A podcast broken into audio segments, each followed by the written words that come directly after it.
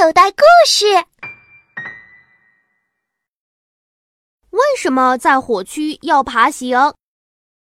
火灾时，大量一氧化碳有毒气体和空气都集中在房屋的上部，距地面越高的地方，温度越高，而且浓浓的烟雾会挡住视线，令人晕头转向。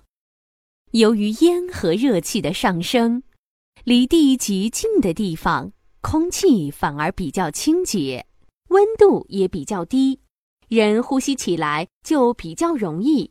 所以，逃离火场时，最好采用爬行的姿势。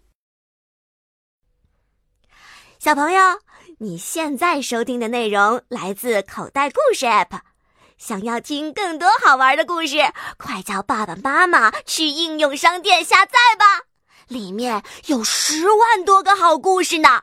也欢迎关注口袋故事的微信公众号，首次关注有奖励哦。